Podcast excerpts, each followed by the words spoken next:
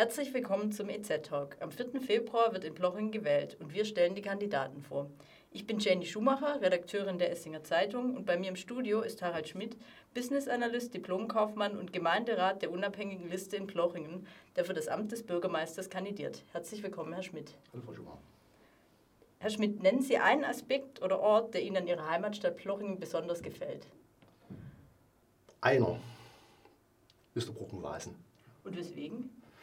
Ähm, hat schönen Auslauf, es äh, hat äh, schöne Möglichkeiten zu relaxen. Ähm, ja, der Brückenwasen ist mir schon ins Herz gewachsen.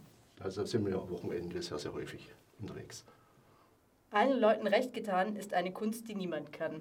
Dieses Sprichwort steht auf einem Stein am alten Rathaus in Plochingen. Auch der Gemeinderat und die Stadt mussten in den vergangenen Jahren einige Entscheidungen treffen, die bei einigen Teilen der Bevölkerung durchaus auf Missfallen gestoßen sind. Ja.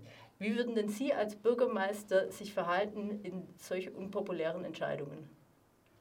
Ich weiß eben nicht, ob man solche unpopulären Entscheidungen treffen muss oder ob man nicht von vornherein einfach mehr Transparenz äh, ins Spiel bringen muss und die Menschen vorab schon ins Boot nehmen muss, erklären muss, warum man äh, Entscheidungen treffen muss.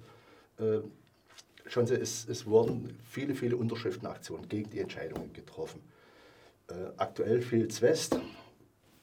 Man holt sich Externe, es wird ein Konzept gemacht und dann holt man die Bürger. Ich habe von Anfang an gesagt, bitte nehmt erst die Bürger, die haben die Erfahrung da draußen, lasst euch erklären, wo die Schwachstellen sind, was man verbessern kann. Aber es ist aber das Problem, ähm, dass es so hart sich anhört, äh, mit Demokratie und mit Transparenz sehr, sehr in Grenzen hält in Plochingen. Also Sie würden als Bürgermeister auf jeden Fall die Transparenz erhöhen. Habe ich Sie da jetzt richtig verstanden? Hundertprozentig.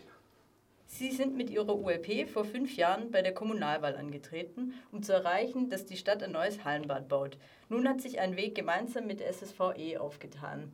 Wie würden Sie äh, als Bürgermeister die Umsetzung gestalten und was halten Sie allgemein von dieser Option? Es ist eine Option, es ist äh, ein Fortschritt gegenüber dem, was, es, äh, was vorher war. Wie gesagt, Sie haben es richtig gesagt, wir haben ein Bürgerbegehren gemacht seinerzeit, um diese, dieses Halmbad zu exhumieren, sage ich mal. Äh, das war kein Thema mehr. Äh, jetzt ist es wieder ein Thema, aber so ganz zufrieden bin ich mit der Lösung nicht. Äh, nachdem sich der SSV Esslingen vorgestellt hat, war relativ klar, dass äh, die Bürger nicht berücksichtigt werden sollen. Außer sie sind in Vereinen, außer sie sind bei der DLRG oder dem SSV Esslingen selber. Ich weiß halt nur nicht, wie das mit den Wasserzeiten ausschaut. Es wurde keine Wasserzeiten genannt damals, wie viel SSV Esslingen äh, beansprucht. Es wurde die Finanzierung äh, nicht irgendwo auf den Tisch gelegt.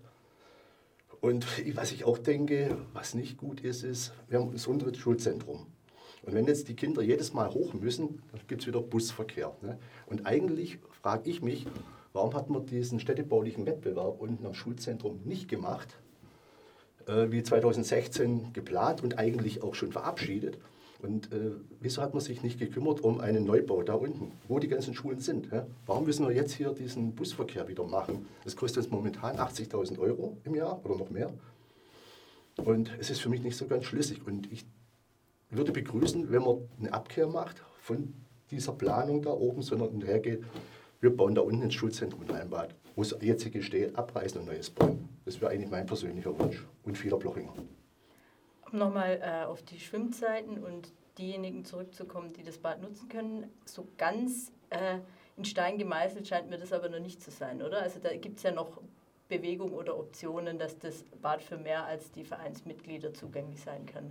Ja, es war der Tenor schon, dass äh, wenn man quasi so einen Aufnahmeantrag stellt, wobei das Konstrukt noch nicht klar ist, ist das Ganze unter dem Hut vom SSV Esslingen, gibt es ein neues Konstrukt Wer das SSV Esslingen ist Aufnahmegebühr 200 Euro, 266 Euro Jahresgebühr. Pff, ja, ich weiß nicht, ob sich das wirklich äh, für einen Bürger rendiert, wenn er 10, 20 Mal im Jahr schwimmen gehen will. So. Und das ist eben so eine Sache, wo ich meine Zweifel habe, ob das wirklich der richtige Weg ist da oben. Und wie gesagt, wir haben unten die Möglichkeit, eine Schule ist unten. Also um es zusammenzufassen, Sie sind mit der Option wenig zufrieden. Es ist ein Schritt vorwärts, besser als kein Bad speziell für die Vereine hier in Blochingen.